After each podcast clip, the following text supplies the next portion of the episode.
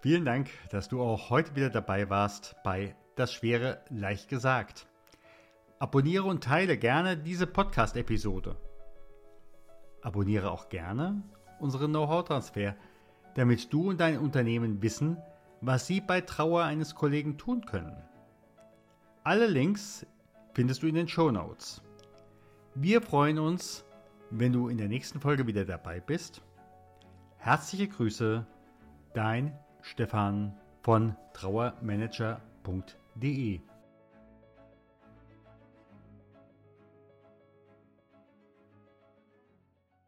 Dass dein Mitarbeiter jeden Abend gesund nach Hause kommt, das ist, glaube ich, der oberste Wunsch jedes Arbeitsschützers. Und heute habe ich jemand im Podcast zu Gast, der das richtig, richtig gut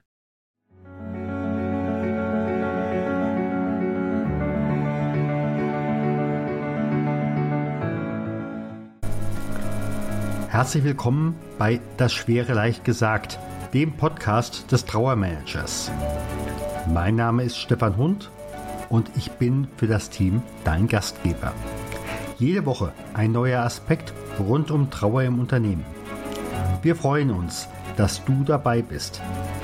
Like, teile und kommentiere gerne diese Folge und auch die nächsten. Deine Anregungen und Ideen erreichen uns immer über podcast.trauer-manager.de. Zu jeder Episode gibt es Shownotes mit nützlichen Informationen rund um die Sendung oder auch mal das ein oder andere Goodie. Im Namen des Teams grüße ich dich herzlich. Dein Stefan Hund.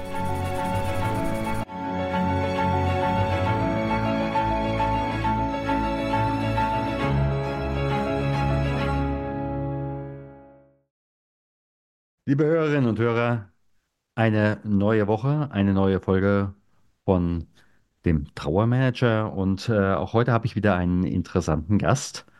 Mein Gast lebt Arbeitssicherheit.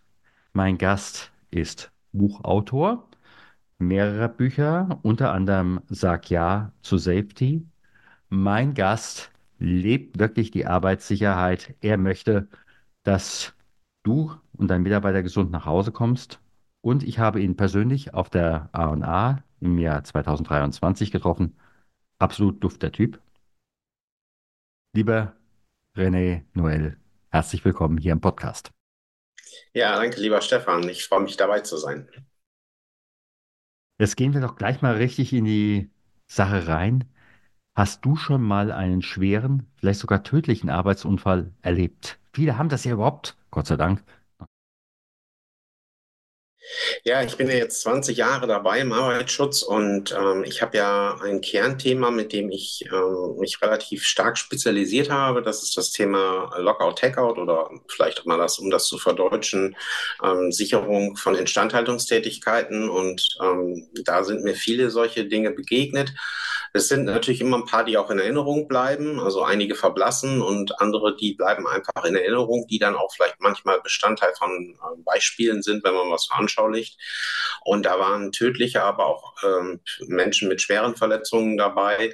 Und es ist jedes Mal ein Drama. Und ähm, wenn man dann länger auch die Begleitung macht, ich selber persönlich keinen erlebt und da bin ich auch sehr dankbar für, dass ich das nie erleben musste, dann äh, ist das schon sehr beeindruckend, im Negativen natürlich äh, auch beeindruckend, was alles passiert, was mit den Menschen drumherum passiert, was mit so einem Betrieb passiert. Ähm, und dann ist am Ende die Antwort, ja, habe ich äh, erlebt, ja, aber zum Glück nie live. Also das muss ich vielleicht auch noch hinzufügen. Sei froh, kann ich dir nur sagen. Denn äh, wenn dann auf einmal zum einen der Mitarbeiter da möglicherweise in die Maschine kommt, ähm, ja, und du bist jemand, du versuchst vorher unter anderem Schlösser zu verkaufen oder Schlösser auch. anzubieten.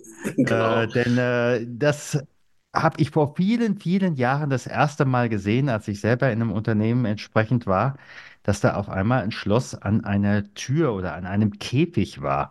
Und ich habe damals gefragt, worum geht es hier eigentlich? Und dann äh, hieß es, solange dieses Schloss hier äh, an dieser Tür ist, weiß ich, da ist noch ein Mitarbeiter da. Das gehört diesem Mhm. und jenem Mitarbeiter. Und da bist du ja nun deutschlandweit, um nicht zu sagen im deutschsprachigen Raum, bis möglicherweise weltweit, einer der Experten.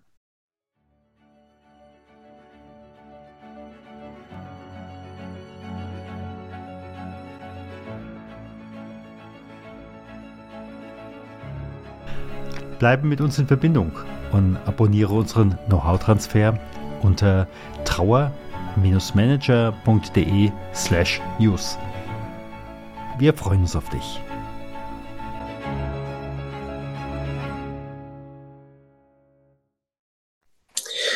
Ja, also ich, ich habe ja ganz normal im Arbeitsschutz damals angefangen, auch im Verkauf. Ähm, viele wissen das ja nicht. Ich bin ja, ich komme ja von einer anderen Sichtweise, einer anderen Seite des Arbeitsschutzes rein.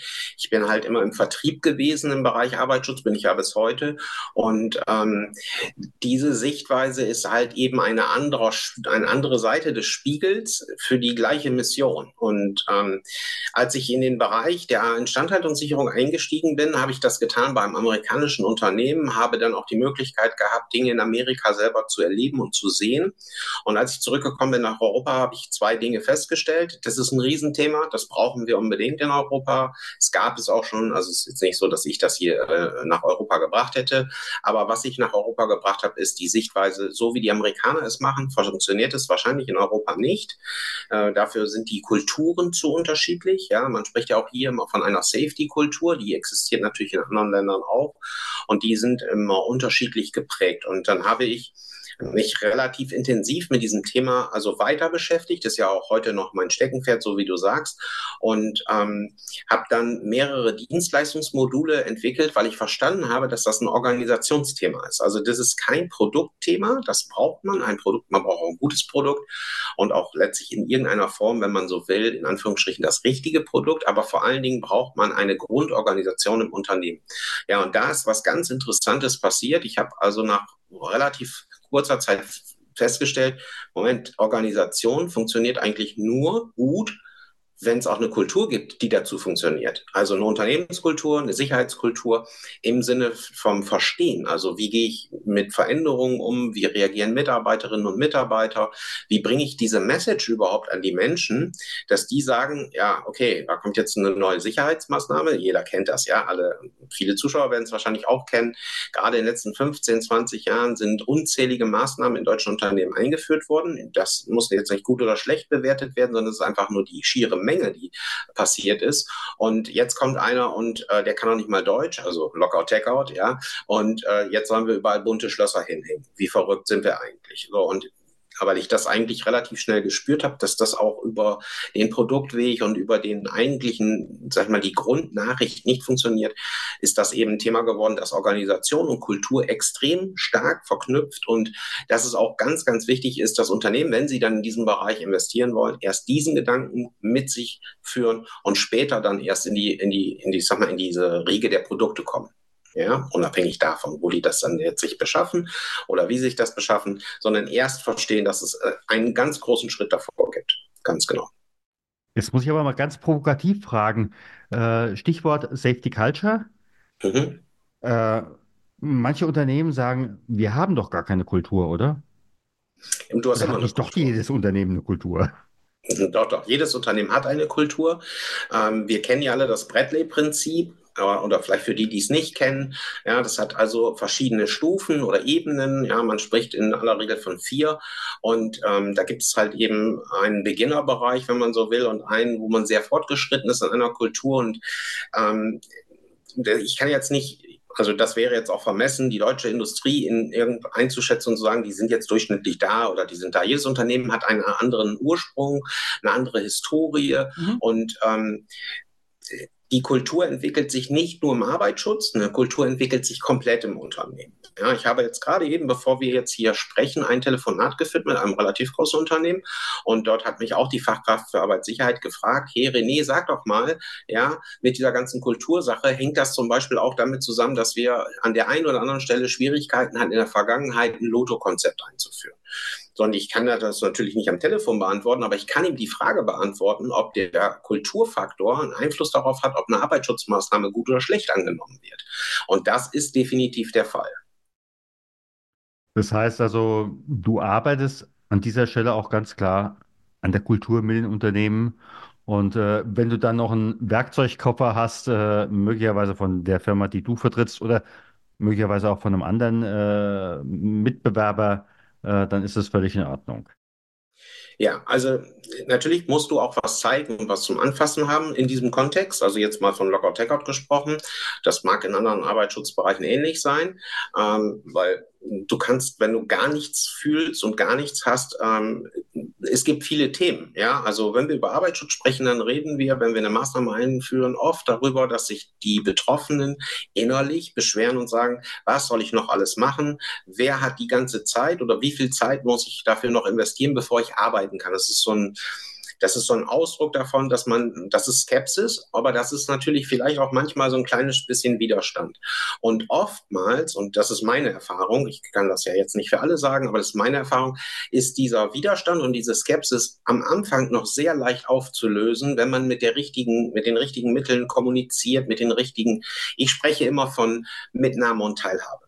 Ja, mhm. das ist also, das ist ein, ein, ein Grundsatz, wenn ich den durchgehend beherrsche, da gehören natürlich noch ein paar Sachen mehr dazu, aber ich verkürze es etwas, dann ähm, kann ich diese Skepsis und diesen Widerstand relativ schnell auch schon am Anfang abholen und habe höchstwahrscheinlich viel größere Erfolge dabei, meine Safety meine Safety-Ziele, also die Ziele, die ich damit verbinde, im Bereich der Sicherheit, im Arbeitsschutz ähm, zu erhöhen, zu erreichen. Ja, und ähm, wenn ich, wenn ich gegen diese Widerstände arbeite, dann bauen sich auf der anderen Seite auch genau diese Widerstände ebenso auf. Und dann kommt immer mehr Reibung. Und wir wissen ja, durch Reibung entsteht Hitze. ja, und dann knallt es vielleicht sogar irgendwann, was man ja nicht hoffen will. Aber dann wird es unglaublich schwer, diese, diese guten Ideen, die guten Konzepte, die man sich überlegt hat, überhaupt ins Leben zu bringen. Mhm. Also mit deinem Angebot oder auch das äh, deiner Kollegen, ich weiß, du arbeitest sehr gerne äh, mit dem Stefan äh, Bartel zusammen, der ja Mhm. auch zum Thema Safety Culture schon im Podcast war. Ihr tut euren Teil dazu bei, dass es möglichst keine schwere. Genau. Also man, das klingt ja irgendwie total verrückt, ja, dass man über eine, über eine, sag ich mal, über das Hereinbringen einer Kultur oder dass man überhaupt generell erstmal erklärt, was ist eine Kultur, wie baut man sowas auf, wie verändert man das vielleicht auch, wenn man eine gewisse Art von Kultur schon etabliert hat, die muss jetzt dann vielleicht nicht unbedingt super laufen und jetzt möchte ich da was verändern. Und es klingt ja eigentlich verrückt, dass man irgendwie anfängt, über Kulturfragen zu sprechen und da irgendwelche Techniken und Methoden anfängt einzusetzen. Es geht jetzt gar nicht im Einzelnen darum, was man tut. Und am Ende ist ist es dadurch möglich, dass Menschen weniger oder gar nicht mehr verumfallen. Das ist ja erstmal, wenn man das von außen betrachtet und vor allen Dingen, wenn das jetzt mal an einen herangetragen wird, der ja von die betroffene Person ist, also der, der vielleicht einen Unfall, äh, einen Unfall haben könnte, der wird ja wahrscheinlich sagen, was stimmt denn mit denen nicht? ja, die sollen mir einfach das richtige Zeug geben, damit, wenn was passiert, es nicht zu sehr wehtut. Und das ist eben eine Verquickung von vielen einzelnen Schritten. Man spricht davon, dass man, wenn man eine Safety-Kultur, also einen Wandel herbeiführt, wenn das dann ähm, neu ist oder eben auch nochmal geändert werden muss, zwischen fünf und zehn Jahren.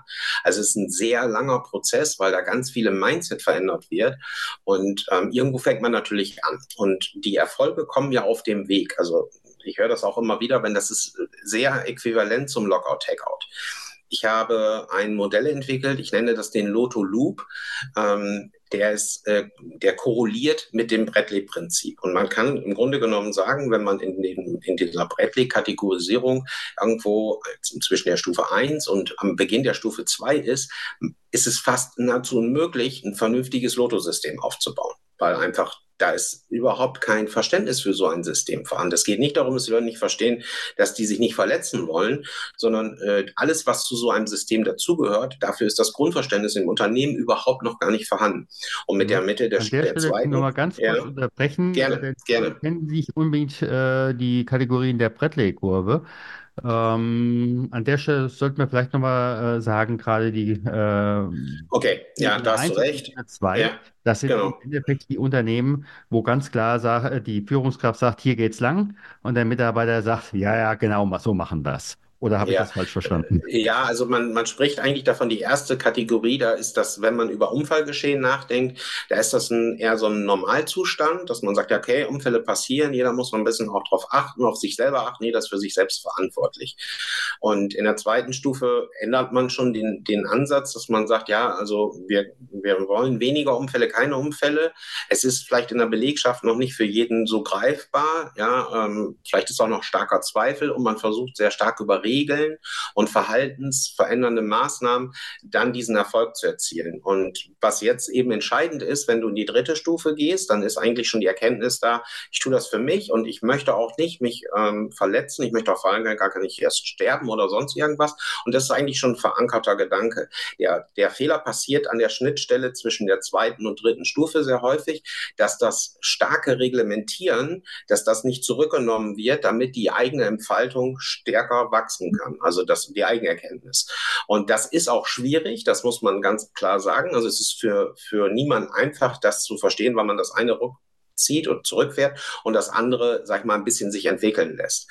Und ähm, an dieser Stelle scheitern viele Arbeitsschutzsysteme. Ja, wenn ich dann komplexere Dinge einführe, da will ich dann ähm, im Grunde genommen was sehr Gutes. Ich führe das aber immer noch mit diesem Regeldruck hinterher. Und der, der andere, der eigentlich schon sagt, ja, ich verstehe das, es ist okay, ich möchte das eigentlich auch machen, der ist dann, der fühlt sich nicht richtig abgeholt. Und das ist sehr komplex. Und da braucht man halt eben die richtige Unterstützung.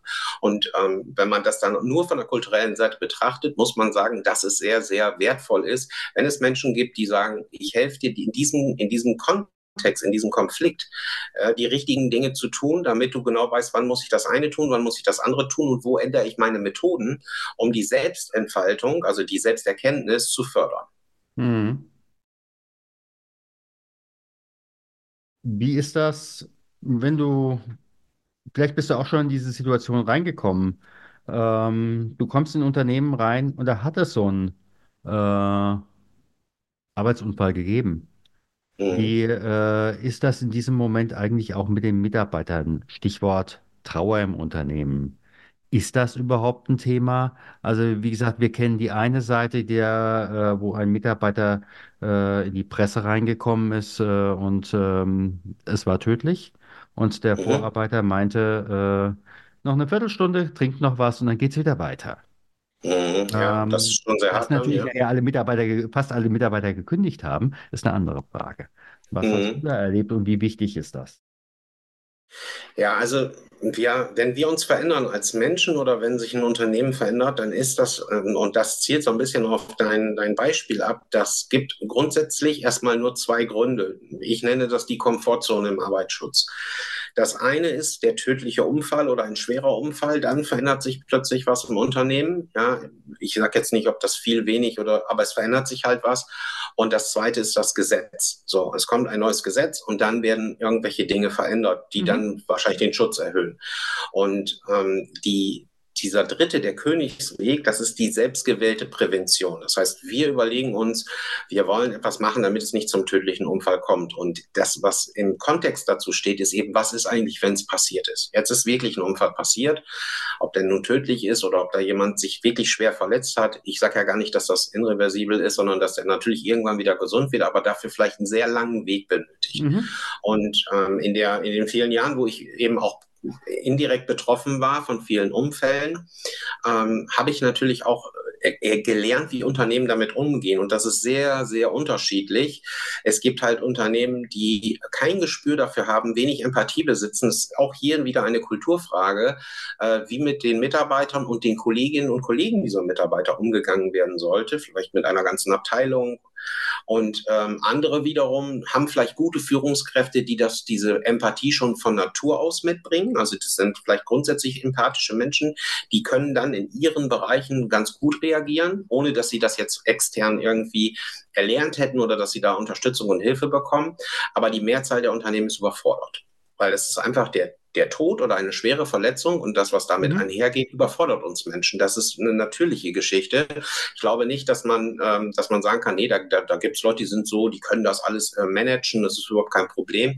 Ich glaube eher, dass es anders ist. Das kennen wir auch alle aus dem privaten Bereich. Wenn jemand verstirbt zum Beispiel, ja, dann spielt es gar keine Rolle, ob es jetzt als Beispiel ein Elternteil ist, das jetzt schon, ich sag mal, sehr betagt ist oder ob man im bekannten Verwandtenkreis jemand Jüngeres verliert. Wir sind überfordert. Und auch hier würden wir eigentlich Hilfe benötigen. Das ist dann manchmal unter Umständen ein Bestatter, der ein gutes Wort einlegt. Das kann aber auch eine, sag ich mal, christliche Begleitung sein oder überhaupt eine religiöse Begleitung. Ist ja auch, äh, gibt ja noch was anderes als Christen. Und ähm, dass man, dass man da dann sein, sein Halt findet. In Unternehmen ist diese Struktur überhaupt nicht vorhanden. Das gibt es da gar nicht. Ja, klar kommt da irgendwann, wenn da jemand verstirbt, ein Bestatter. Ja, und du kannst eventuell auch dir äh, irgendwo Beistand suchen. Aber dass das organisiert funktioniert, dass jemand das präventiv andenkt und sagt, was wäre eigentlich, wenn bei uns mal sowas oder sowas passiert, wie gehen wir damit um und wie gehen meine Führungskräfte eigentlich damit um? Wie wollen wir uns eigentlich als Unternehmen da aufstellen? Was haben wir für Hilfsangebote? Ähm, haben wir da überhaupt Regelungen, was die Arbeitszeiten angeht, die Wiedereingliederung, wenn jemand zum Beispiel überhaupt nicht mehr aus der Trauer hinausfindet?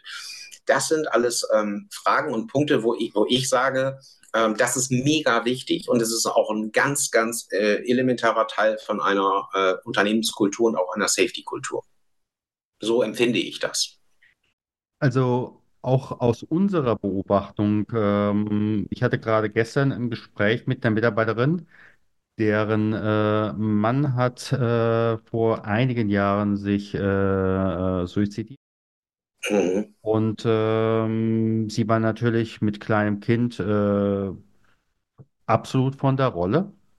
Und ähm, die oberste Geschäftsleitung hat sie dann zur Seite gezogen äh, und hat sie unterstützt. Und sie sagte, normalerweise gerade die oberste Geschäftsleitung, die ist nicht gerade bekannt als äh, besonders empathisch. Mhm. Ähm, aber in diesem Moment war sie es. Und äh, sie sagte, äh, ich hätte schon mehrfach äh, gute Angebote gehabt, hier von meinem Unternehmen wegzugehen. Mhm. Aber mit dieser Erfahrung, mhm. ja. never ever.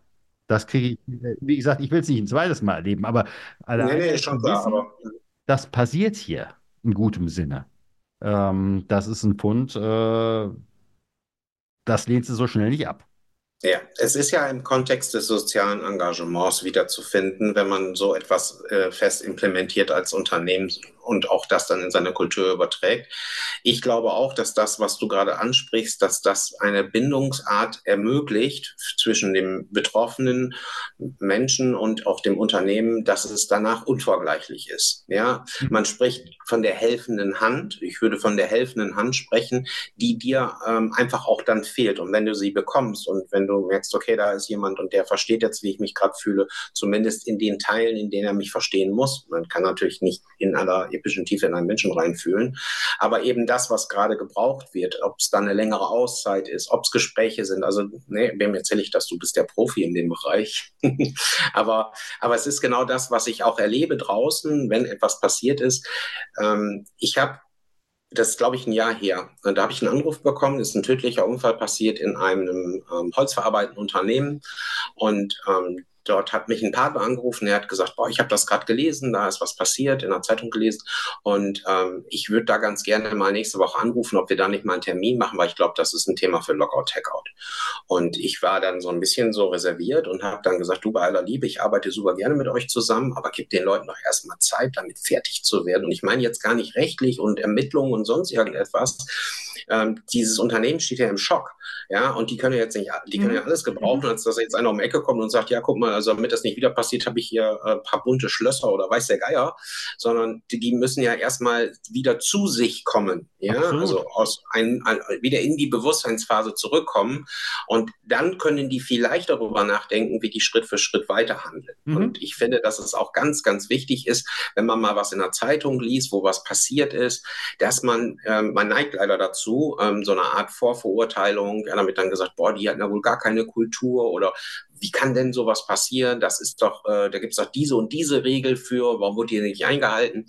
Ja, da kann man, über alles Mögliche kann man reden. Aber am Anfang steht erstmal, dass, dass man Verständnis dafür haben muss, dass ein, so ein Impact in einem Unternehmen eine ganz äh, massive Veränderung ist. Und wenn das Unternehmen das als Gemeinschaft überleben soll, das ist der entscheidende Punkt.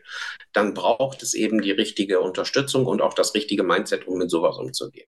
Ja, dazu haben wir natürlich äh, Sachen auch entwickelt, sodass die Unternehmen da wirklich und die Führungskräfte direkt notfalls die Nacht um 2 Uhr äh, im Handy nachgucken müssen, äh, nachgucken können, was muss ich jetzt tun?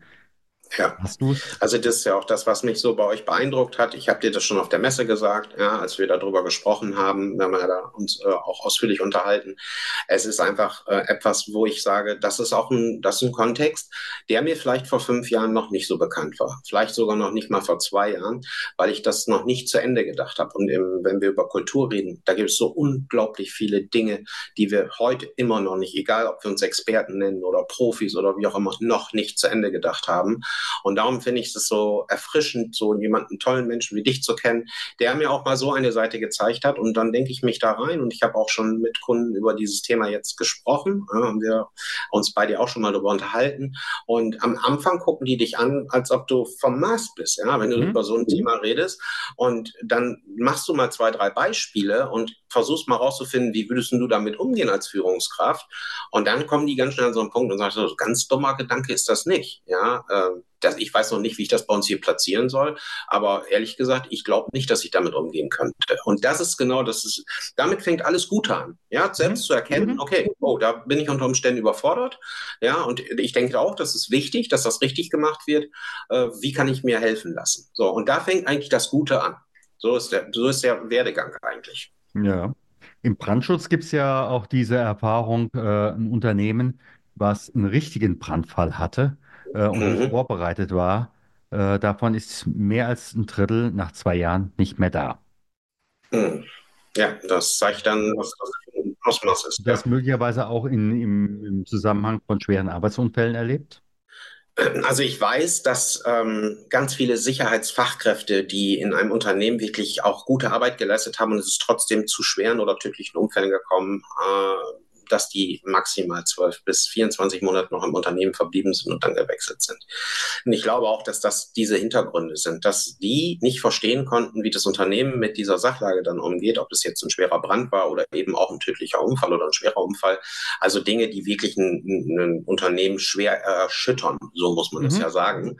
Und ähm, die dann vielleicht sogar noch versucht haben, weiter zu kämpfen, ja, und auch die richtigen Dinge zu tun. Oder eben vielleicht auch sich dazu berufen gefühlt haben, nochmal einen anderen Ansatz woanders zu finden. Aber die gehen tatsächlich weg. Und ich, mir ist auch bekannt, also natürlich jetzt nicht namentlich, will ich das auch nicht sagen. Ich weiß aber eben auch, dass Menschen, die im Umfeld dieser Dinge, also gerade beim Arbeitsunfall, ähm, dass die nicht damit fertig geworden sind. Das Unternehmen hat vielleicht auch so ein bisschen die Weiter so Mentalität gehabt und die haben gesagt, für mich kann das kein Weiter so geben. Ich muss woanders einen neuen Start wagen. Und das ist das, was du ja am Anfang gesagt Mhm. hast. Wenn einmal dieser Weg richtig beschritten wird von deinem Beispiel von der, von der, von der Frau, die gesagt hat, ich hatte schon Angebote, woanders hinzugehen, die Mhm. waren teilweise auch sehr attraktiv, aber äh, dieses Unternehmen verlasse ich nicht mehr, weil hier fühle ich mich, ich sag mal jetzt ein bisschen plakativ, hier fühle ich mich zu Hause. Ja. Und ähm, das ist ja das, was jedes Unternehmen sich wünscht, dass ein Mitarbeiter genau so ein Gefühl für sich und sein Unternehmen hat. Und ich hatte es gerade schon mal angesprochen, dass ich dieses Telefonat hier vor unserem Gespräch jetzt hier hatte. Und ähm, der Kollege, mit dem ich mich unterhalten habe, der hat gesagt, eigentlich müsste doch unsere Geschäftsleitung sich wünschen, dass was, was ist, wenn eine Krisenzeit ist. Ja, also irgendeine Art von Krise, ob es jetzt ähm, die Geschäfte nicht gut gehen oder es sind so viele Aufträge und das, das muss aber alles raus. Die, die, die Liefertermine Mhm. müssen eingehalten werden. Und jetzt wird mal in die Runde gefragt, wer bleibt denn heute mal drei Stunden länger oder kann mal einer in einer anderen Abteilung aushelfen? Und wenn dann eine Selbstverständlichkeit im Unternehmen ist, dass die Mitarbeiterinnen und Mitarbeiter sagen, hey, natürlich, ja, kein Thema, ich bleibe heute noch mal zwei Stunden länger und ein anderer sagt, du, ich hab, äh, ich kann schnell nach Hause sausen, nach Feierabend, ich hole einen Grill, dann können wir auch noch was essen. Also wirklich ein Wir-Gefühl da ist, eine Gemeinschaft da ist. Dann haben wir auch tatsächlich eine Chance, darüber zu reden, dass wir eine Unternehmens- und daraus resultierend eine wunderschöne Safety-Kultur. Das war ja ein wunderschönes Schlusswort. Du, ich glaube, es ist einfach wirklich wichtig, ja, gerade in der Safety-Kultur, dass wir es ermöglichen, über die Arbeitssicherheit, dass die Mitarbeiterinnen und Mitarbeiter abends oder wann auch immer Schichtende ist, wieder Ja, gesund nach Hause kommen. Denn ähm, das Leben ist nicht nur zum Arbeiten da. das stimmt auch, absolut. Das stimmt auch, absolut. Ich sage mal ganz herzlichen Dank. Nicht Sehr ohne gerne, eine Stefan. letzte Frage. Ja, Was würdest du dir möglicherweise von unserem Thema auch noch wünschen? bezogen auf das Thema Trauermanagement, auf das Thema Safety, wo, Ich denke wo vielleicht auch gerade in der Schnittstelle. Mhm. Ja, also ich, ich, ich bin ja immer ein Freund von Netzwerken. Ja, also ich bin in einem Bereich sehr stark und ich kann auch daraus herausleitend über ein anderes Thema eventuell mitsprechen, aber ich bin eben nicht in allen Themen gut. Und das kann ich auch gar nicht sein und das will ich auch überhaupt nicht sein. Und ich würde mir wünschen, dass einige Menschen, die eben mit einem gleichen, sagen wir mal, Wunschgedanken, das gibt jetzt andere Wörter, Mindset und so weiter, ja, also dass wir mit einer Mission, alle mit einer gleichen Mission, nicht Vision, ich sage immer, wer eine Vision hat, der muss vielleicht mal zum Arzt, das ist eine Vision, das hat ja auch schon mal ein Politiker gesagt, recht bekannter, ähm, dass wir, dass wir uns äh, in den Dingen, wo wir nicht so gut sind, ergänzen dass wir enger zusammenarbeiten, dass wir vielleicht auch den Mut haben, und es geht oft im Leben um Mut, dass wir den Mut haben, auch mal jemanden zu empfehlen, wenn es auch vielleicht der eigenen Kasse nicht gut tut. Aber wir wissen, dass es für die, für die Richtigkeit der Dinge genau der Weg ist, den zum Beispiel ein empfohlenes Unternehmen gehen sollte oder ein Unternehmen, wo wir etwas hinein empfehlen. Wenn wir diesen Mut haben und wenn wir uns gemeinschaftlicher verhalten, dann wird das den Leuten zugutekommen, von denen du vorhin gesprochen hast, die dann irgendwann, wenn sie nach Hause gehen, gesund und munter sind und eben nicht anders. Ganz herzlichen Dank. Sehr gerne. Danke dir, Stefan.